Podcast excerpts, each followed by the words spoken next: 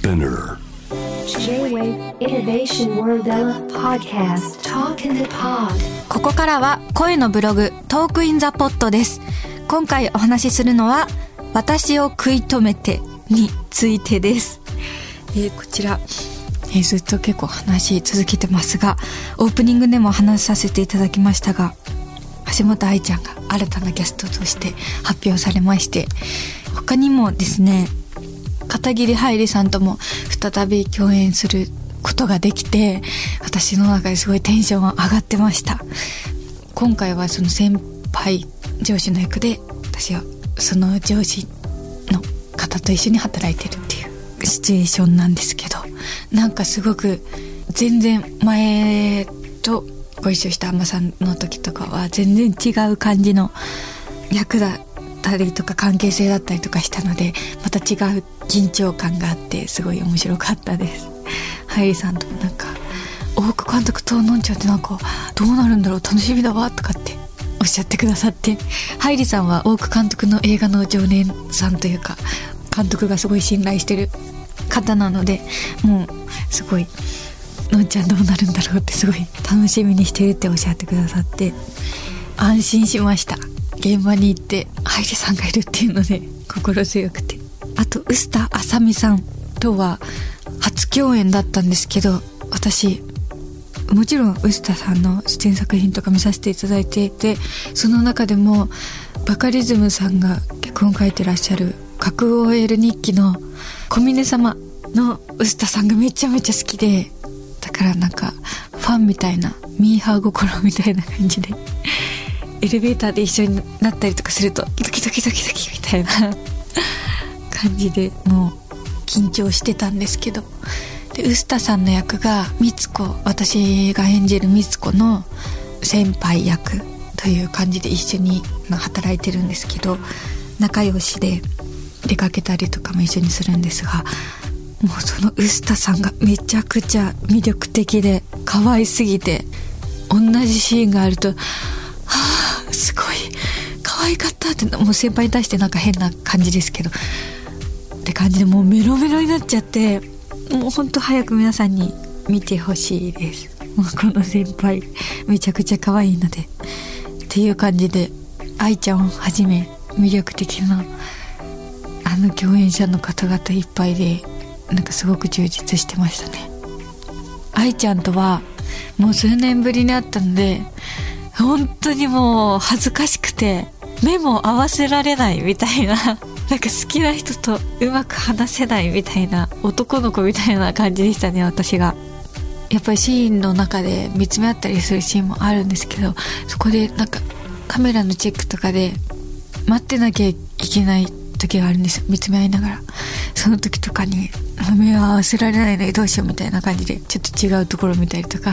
してなんか気分をそらしながら愛ちゃんの方から「本読みしませんか?」って言ってくれて脚本の中での2人の物語を順を追って整理したりとかしてドキドキすごいとてつもなく照れてたんですけどなんかそこを乗り越えてみつこさんとさつきの心を通わせました楽しかったなあとは林健人さんとも初共演であの初めてお会いしたんですけどすごく楽しかったです。多田くんという役なんですが私が年上に見えなきゃいけないのでなかなかハードな役を受けたもんだという 自分でも思ったんですけど林さんがすごく丁寧に演技を交わしてくださるのでみつこでいるのがすごい楽しかったです。なのでもうほんと素敵な方ばっかり出てるので私を食い止めてちゃめちゃ面白いんじゃないかなと思います。私は完成された映画をいち早く見させていただいたんですけど。うん。面白いんじゃないかな。結構自分でもここいいじゃんみたいな。気に入ってるシーンとかもあって。早く皆さんに見てほしいなーって。待ち遠しい気持ちです。12月18日にはもう公開なので来月ですね、えーそこで全国で皆さんに見ていただけるってことで。でも東京国際映画祭で上映されたんですけど見てくださった方はいらっしゃいますか？どうでしたかね？面白かった？なんかノンは結構いい線いってるんじゃないかなって思ってるんですけど。なんか何か感想などあったら教えていただけたら嬉しいなって思います。そして12月18日私を食い止めて全国公開となりますので皆さんお楽しみにさてここで皆さんからいただいたメッセージをご紹介します英二さん松尾鈴木さんの観客の拍手、笑いがなければ稽古と一緒でつまらないという一節に、リモートでは伝わらない生のお芝居の魂を感じました。演者と観客とで作り上げる思考の世界観を自分も見てみたいと思いました。ということで、おー、エイジさん、ありがとうございます。そうですね、やっぱり舞台の魅力、迫力みたいなのって、本当に目の前でやってるっていう臨場感を一緒に感じながら見れるっていうのが一番いい形ですもんね本当になんか私の恋人っていう舞台を去年渡辺恵里さん作演出の舞台に出させていただいたんですけどその時にご一緒してた小日向さんが言ってたんですけど面白い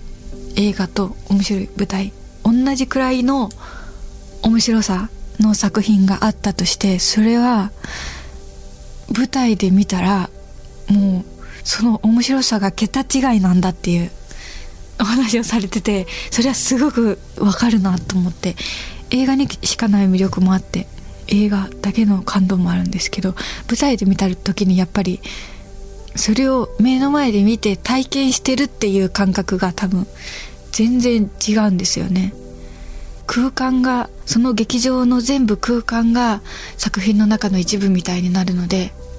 その感覚って確かに舞台でしか味わえないものだなっていうのを私も思いました、松尾さんの「フリムーンシスターズ」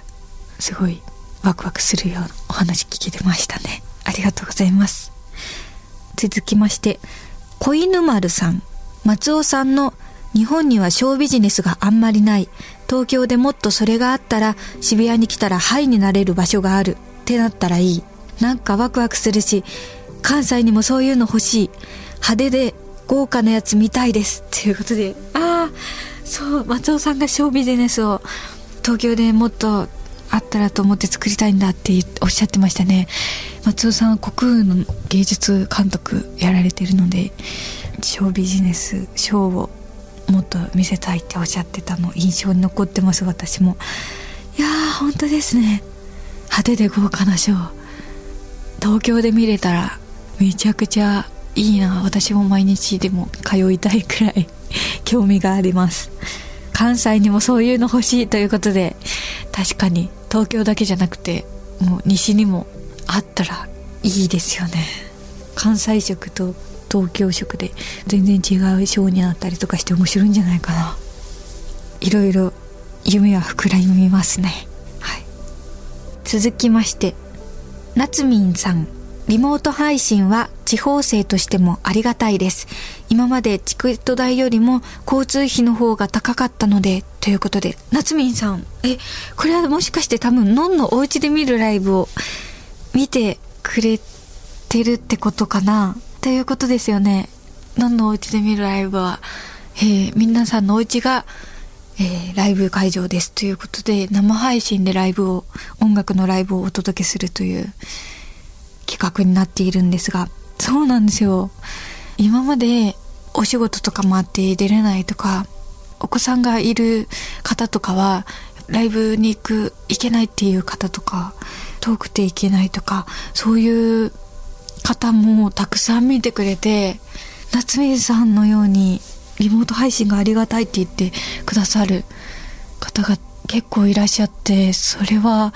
あのお家で見るライブをやらないと気づけなかったことかなと思ってまあ東京じゃいけないっていう声はたくさん聞いてたんですが配信でそれが解消されるとはっていうのは新たな発見でした。うん、なので私もこれからもお家で見るライブのんのお家で見るライブは大切にしたいいきたいなと思って続けていきたいなと思ってます。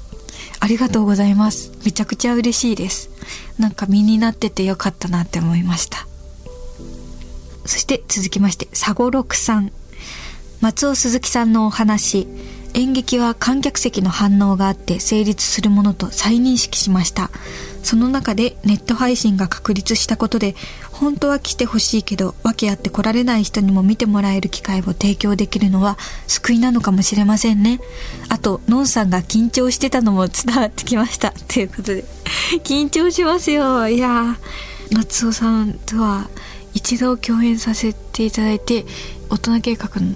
と松尾鈴木さん30周年のライブにも呼んでいただいて一緒にステージご一緒したんですけどやっぱり緊張感ありますよね。もう本当演劇の確立された方だと思うので緊張しました。うん。そうネット配信が来られない方たちのために見てもらえるきっかけになったりとか今まで舞台に触れてこなかった人たちに見てもらえるきっかけになったりとかそういういろんな可能性があるものに踏み込めたっていうのは確かに大きなことだったから私も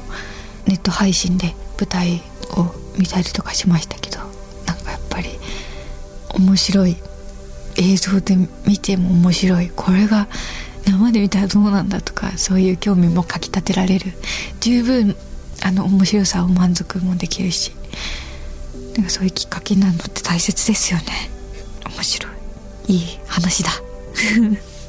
そして続きましてスマイルさん。私を食い止めて東京プレミア出展おめでとうございます。原作読みましたよ。のんさんが美津子を演じる姿が脳内に浮かびました。劇場版が楽しみです。ということで。ああこの方はもう原作で読んでいただいたということで原作面白いですよね。綿谷りささんの原作なんですが私も美津子演じる時に読んでみてその美津子が脚本でまず美津子のことを読んでその後に綿谷さんの原作に取り掛かったんですけど美津子がなんでこんなに自分の中で考え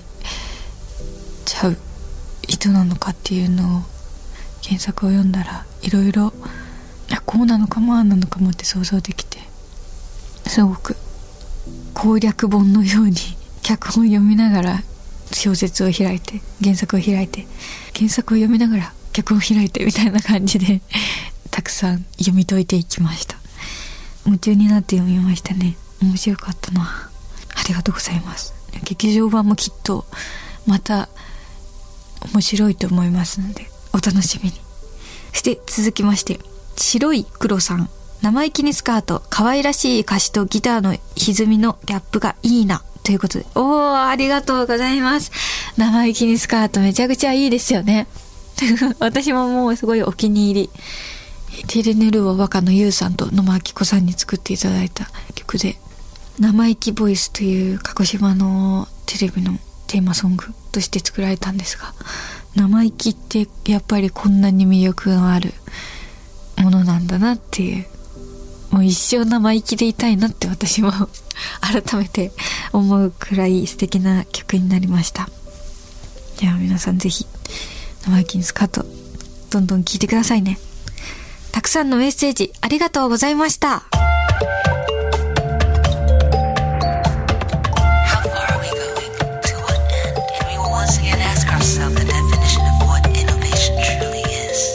You're listening to J-Wave, Innovation World Era. Podcast.